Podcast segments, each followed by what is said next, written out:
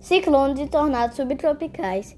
Um desses tornados das últimas décadas no Brasil foi visto na cidade de LT1, interior de São Paulo, em 1991. Nessa ocasião, 16 pessoas morreram em um tornado F4.